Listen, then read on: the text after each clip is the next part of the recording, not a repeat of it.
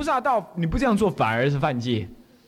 所以说，你那这这那你愚人听了才会认为说，既然这叫凡夫的话，那我不要干好了，啊，也不持戒了，持戒也是这样子，被骂了，持戒我也不持了，啊，多闻也不用了，啊，那么呢，这就是什么呢？而不知，就是这，他就在什么？他就在，他就在驳斥了啊，而不知道图形无无义，故为是否？什么叫图形无义呢？义就义就是什么呢？正当目标，这不能读止哈，义，也不是业哈，是义，义就是什么？正当的目标，也就解脱的目标了。你如果是行着世间福报，是这种世间的福，那么你没有解脱为目标，那当然就是为世福了，是不是啊？为世福了。可是呢，若真求解脱，是无非圣道啊，求解脱就是圣道啊，怎么不是？只是翻过来，但心有通色，这心呢有通不通的差别，心跟解脱相不相应有差别而已。哪里说叫你不要做呢？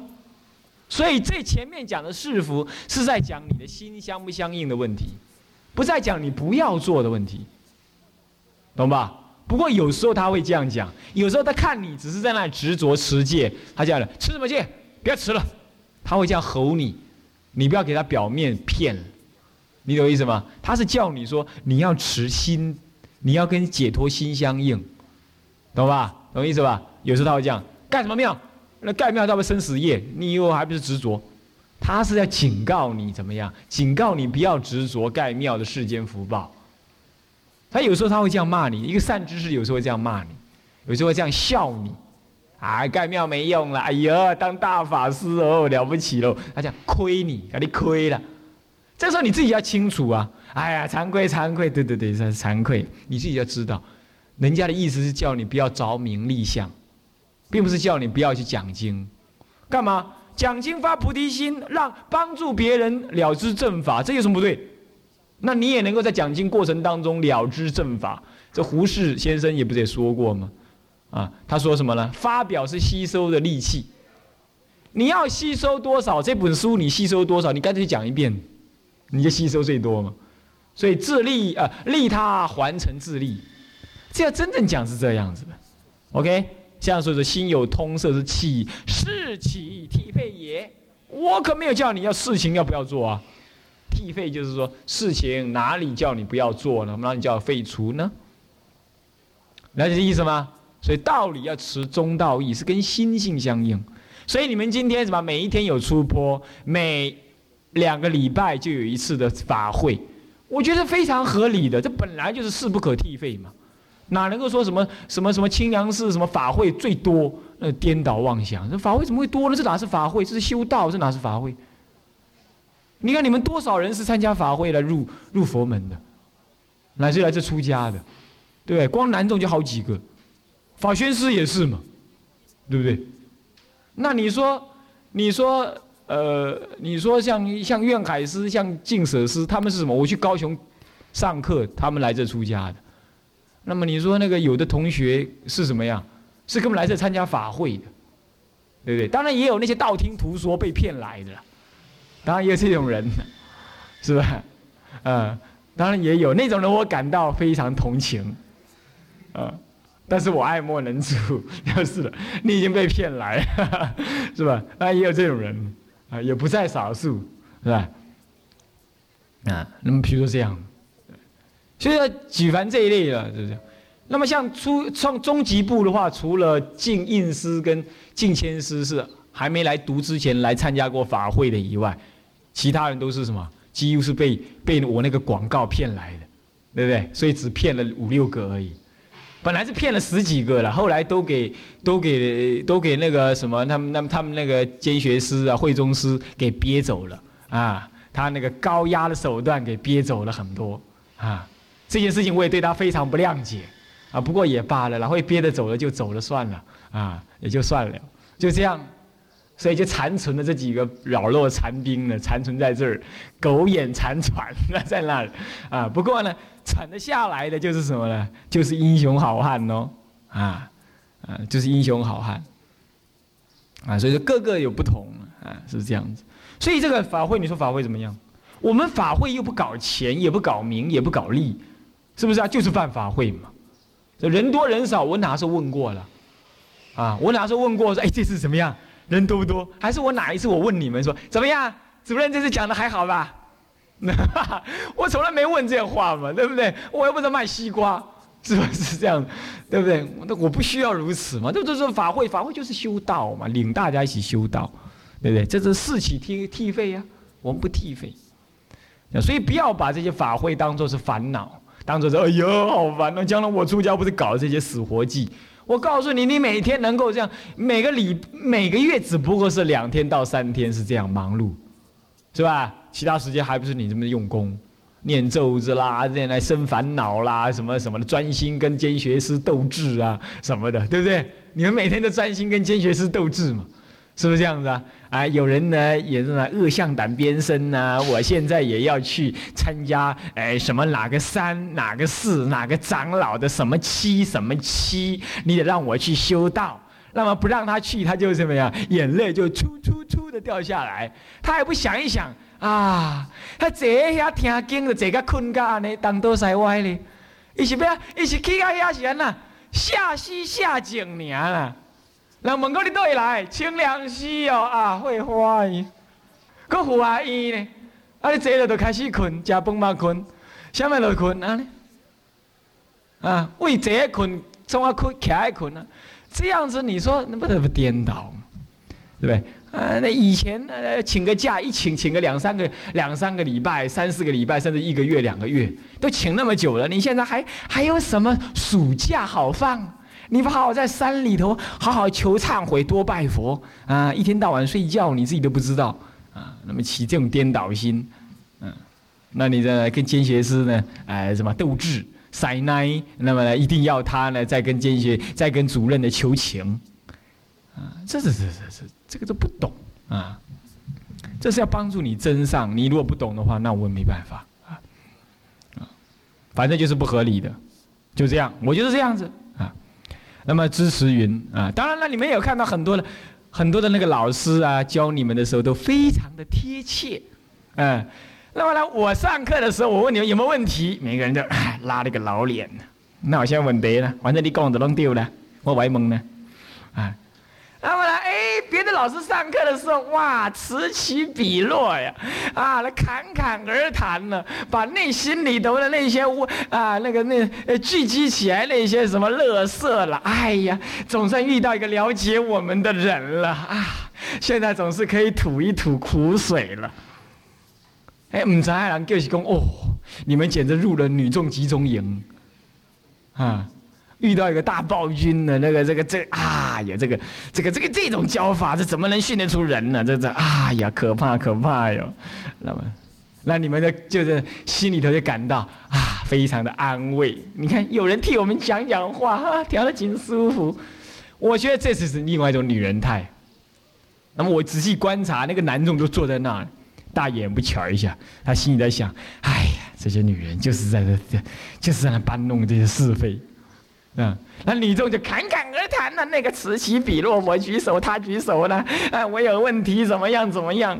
啊，我们听电话竟然说不可以拿起来，而且要把声音播出去，这不是太那个没有隐私权了吗？啊，什么什么？那人家也说，对呀，这没有隐私权呢，这，哎，你看看是嘛？我就说是这样嘛，主任那种教法未免太过分，苛刻了一点，啊，就这样。颠颠倒倒，你看真是可怜哦！我要是跟你们一般之见的话，我早给你们气死了。啊，你想，你要还什么隐私权？我又没有叫你不要穿衣服，还什么隐私权？还是睡觉时不关房门？你要的隐私权是什么隐私权？那么打一通电话跟另外一位比丘呢，侃侃而谈你内心的感触，是不是啊？这是隐私权吗？那如果你不喜欢这样子，那么好吧，彼此谈一谈。他他跟你讲，哎，你什么不对啊？说不对，是的，我不对。那么这是你有什么话不能谈的呢？有什么话不能听的呢？这只是在告诉你，你谈话的内容呢要怎么样？要坦荡荡，不要那神神秘秘的。该隐私的，你自然会有隐私给你。不该隐私，甚至是该与不该呢都可的时候，我就会想考验考验你，到底接不接受这种你认为的不合理。当然，我我也是受过现代教育训练的，我也当然知道什么叫做隐私权，什么叫做人格尊重，我当然知道。那现在就不给你尊重的时候，你怎么去降服？那么你怎么去认同这样一个修道环境？如果你实在不能认同，那谁也没绑谁，是不是这样子？那么你要认同，你又凭什么认同？那也很难哦。我老实说不容易哦，凭良心讲不容易哦。那么你去突破看看。突破看看，我做一个比丘，如果我不为你们着想，我今天要做那么难堪，给人家在我屁股后面骂我，那乃至让你们去告我的状，那老师是我请来的，哎，结果你们却在我请了老师面前去告我的状，那我不是拿石头扎我自己的脚？如果我跟你们一样颠倒的话，我告诉你，我早就给你们气死了。那么，如果那位也是比丘的话，那你不是正在正在挑拨两个比丘升起奸细吗？是非吗？如果我不明理的话，你们自己犯了错，那么呢，嗯，去去找比丘呢忏悔。那比丘就说了：“哎呀，这不是你们的错，责任不在你们，因为你们才在学习而已。我告诉你，任何一个学生听起来都说啊，教课委，我太感动了，对不对啊？法恩斯，你觉得呢？啊，这位比丘太了解我们了，对。”慈悲柔软语，每个人都喜欢听的，是吧，范子？是不是这样？可是你要去听这种话，你何必来出家嘛？那么他是一个代课、一个任课老师，他总是要以一种谅解的心情，他不直接要求你们的心性真上。将来你们出了家不出家，乃至于出家之后怎么修道，这责任都不在他身上。他只能表示一种很合理的老师阶段来跟你们谈话，我觉得非常我能接受他这样的表现。可是要一个真正能修道的人的话，你是这样的一个学生的话，你应该要知道，你听这个话的意思是什么？是人家在安慰你，而弱者才需要安慰。你得搞清楚，弱者才需要安慰，坚强的人是什么？管你硬的软的。热的、烫的、冷的都来，我一把吃。我不需要安慰，我不需要同情，这才是坚强者。你去跟人家忏悔是应该的，忏悔完了，人家说什么话，你都应该是什么？还是我错？啊，你不会说啊？那家说啊，那一定是学院太严了。你看，人家老师也是法师耶，人家说都不需要如此啊。你看看对吗？每天拜佛拜那么晚那是像像人的生活。对不对？啊，有这这个这个要这样要这样。啊，主任一天到晚在那走来走去，我都跟他，我都跟他讲，主任好，主任好，我就别做事了。那这这这这不合乎人性，这个都没有关系。你们有你们的想法，这基本上并不是完全错误。但是你要知道，修道你要放弃你自我，这才是好修道。嗯，这个道理，那么慢慢你们要懂啊。教的人的立场不同，他的讲法会不同。讲法会不同，尤其他不知道什么呀，尤其不知道我们一贯的教法是什么，啊，所以说他难免会什么讲的方式会让你觉得疑虑，这个呢，你们自己要懂，要会听话。古来大德有这么一个说法，他说，要学习呀，就跟一个人学就好，那不要跟那么多人听了乱乱掉。那么这个说法是有它道理的，可是我还不这么做。你看，我还是开放让人家来教你们。那就是说，我不怕这样子的这样子的困扰，为什么？因为我真心办教育，我真心要人解脱的，我不怕人家短暂的误会，我也会控，我也会降服我的习性来让你们了解，我不用习性教学，我要尽量依法来教导，所以我开放所有人来教你们，任何能够教你们的人来教你们，可是呢，你们也不能够太颠倒。乃至于去挑拨，我要扛得了，以后其他老师怎么扛得了？以后的某甲老师来跟你们讲，法应该如是如是。哦，你听一听，嗯。等一下，某乙老师跟你讲，法应该如此如此。然后结果你去问呢，哎，某某老师说这样说，你就说啊，你自己打，你自己就打仗了。然后让另外两个老师也也这耳闻的这个这个互彼此之间的说法不同呢，彼此两个老师不是也产生了隔阂？万一呢？那这不是也不好吗？所以说问话，你自己问话的人要知道，你如何把一个问题呢放在一个不对立的立场上来产来来问，这个也很重要。尤其不要再以自己的感觉来问话。你比如说，你自己觉得很累，你自己觉得这样生活很累，然后你就说：“哎呀，我们呢实在是很想学啦，可是哈没办法。”这个话已经暗示一件事情，暗示你们是暗示什么？你们是无辜的，你们用你的感觉来问问题的时候就会这样子。而一个老师，他以站在一个提携你们立场来讲，当然是先谅解、体会你们的情境为原则，对不对？这样子你的心情就被错倒。因为解答的老师已经先被你的表现所错导，那并不是老师的答话错误，他要站在我的立场的话，搞不好比我还严都可能，那就要理解得到啊，好不好？那么这就是什么呢？要体会这个修学的差异性呢，要去修正。那么第六节，明出家行圣道行，行圣道行是什么意思？就是出家真正本行，就在行圣道行，不可以行恶行、罪行，也不可以行世间福行，大家要行什么呢？圣道之行，圣道横。我们来念第一个数。叶素云：但出世家。上面那个呃，有一段记，有一段记呢，这是《大智度论》里头的记啊。他说了，他说：但出世道。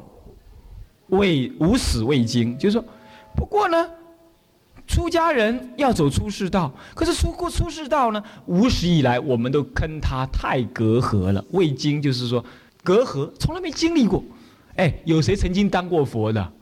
啊，你有神经啊？是不是？谁曾经当过佛？你当过佛，你怎么搞到今天这个样子？你当然没当过佛，你甚至没当过阿罗汉，你甚至于很少当过一个持戒的好修行人。所以你从来没经历过，一切的环境都是新的，都是那么样子的不熟悉。那跟贪嗔痴慢疑、贪爱、自私、我执这一类来讲，那是对你来讲太熟悉了。这一比较底下的话，那当然修道是对你来讲是什么呢？很不好做的事情，很生疏的事情。所以无始未经。皆由浊世是惯习难断的，都是因为浊世间的什么习性，浊世间的事项不是习性，浊世间的事项。无始以来，你对世间流转吗？猪狗猫羊、牛胎马腹，乃至于人天恶鬼修罗，就在那流转来流转去，总是在什么呢？五欲里头搭船，痴痴呆呆当狗、猫、畜生。那么呢，真真直直、贪贪爱爱的当人；那么呢，只是在享乐，也是痴痴呆呆的享乐当天，啊，神神经经的在那生气当修罗，对不对？苦苦恼恼的在那受苦当恶鬼，当呃当地狱众生，这总是在那贪嗔痴慢疑当中的颠颠倒倒。所以说是什么呢？皆由着世间的相，由世间的相再来含含摄着你的内心里头的习性，所以说惯习就难断了。惯习难断了。我们讲一个惯习难断，是不是啊？那个阿罗汉有没有？有的阿罗汉呢，天生就是怎么样？天生就是嗔心很重。他正阿罗汉呢，还是嗔心很重？那么天生就是爱看女人，那过去式就是这样习性。正阿罗汉了，每次上课的时候呢，还是把眼镜擦亮一点。哎，哪个小姐怎么没来啊？那就这样问。那猛看人家今天穿的漂不漂亮这样子，那人家说，哎，是正阿罗汉是真的还假的？怎么会这样？还那么有贪心？佛陀说没有啦，那是过去式，他就是这种贪爱习性。罗汉都难断习性，更何况我们这没有修道的凡夫啊，啊。当然是习性难断。那么经济拔俗，说今天既然的怎么样，从世俗当中超拔而出，剃发染衣，乃至于自见名利。什么叫自见名利？你当然有智慧，你才来修道啊，是吧？说你们有智慧嘛，还真有点智慧，不然你们不会怎么样？从世间法上面，你们的舍弃世间法而来呀，是不是啊？你们的每一个人都能赚钱养家糊口的，是不是啊？甚至于你们有人都已经什么呃。社会也有点小地位，那么你们愿意来这出家，乃至于学入佛学院准备出家，这咋还是真有点智慧。那你说名利嘛，你要不把事先看不清楚的话，你你你也不可能，所以你还是有名有利的。可是呢，可是呢，说你们有智慧嘛，又颠倒了个要命，是不是啊？三天前撞到头，三天后还在说我头昏是脑震荡。你要基本的常识也应该有嘛，脑震荡在二十四小时之内才是危险期嘛，过后你还知道你自己是脑震荡了，那未免太离谱了一点，啊，是不是啊？那这种人就是怎么样，颠倒了。你说他自见名利嘛，好像也有哎。你说他不名利嘛，还真不名利的，颠倒透顶了，愚痴痴的，是不是这样？前几啊那一阵子压死一只猫哦，好难过。我说他压死的不是猫，是压死他的道心。他把道心也给压死了，是不是？啊，颠颠倒倒，哎，想东想西。大概我跟清凉寺的缘已经尽了哦，哦哦，你来修道是跟讲缘分的啊，缘尽则散，是不是啊？哎呦喂，那你在干些什么喽？啊，你跟世间人有什么差别了？啊，那原谅啊，那应该离开呀，应该分手了。那么这个把世间言情小说放进修道的层次里头来，那简直是颠倒透顶。所以呢，你说自见名利嘛？啊，你不自见名利，好像你也不能修道。啊，说你自见名利嘛，要颠倒透顶。啊，将来你要做事情很多的，我要你做的事情是很多的。啊，我要你们每一个人都要承担大事业。结果你遇到这种事情，你就是想西想东的，啊，早上一出门看到两只乌鸦对你叫，你就说哦，今天不能出门了。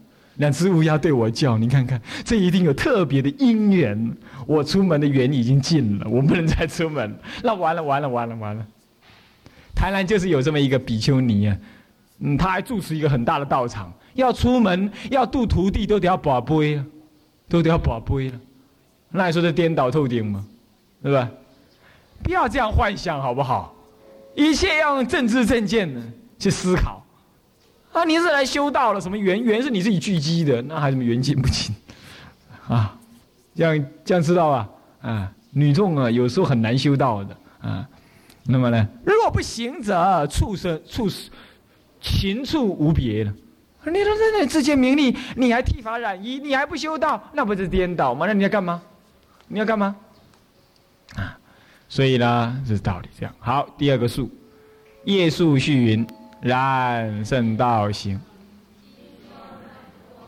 好，那么呢，就圣道是相当多了，都是应病与药。所以刚刚讲嘛，八境法是应病与药的解脱法，是圣道法，它不随时空而变，不能够把它立为一个时空底下的产物，不能这样子看的。它是解脱法，是应病与药之法。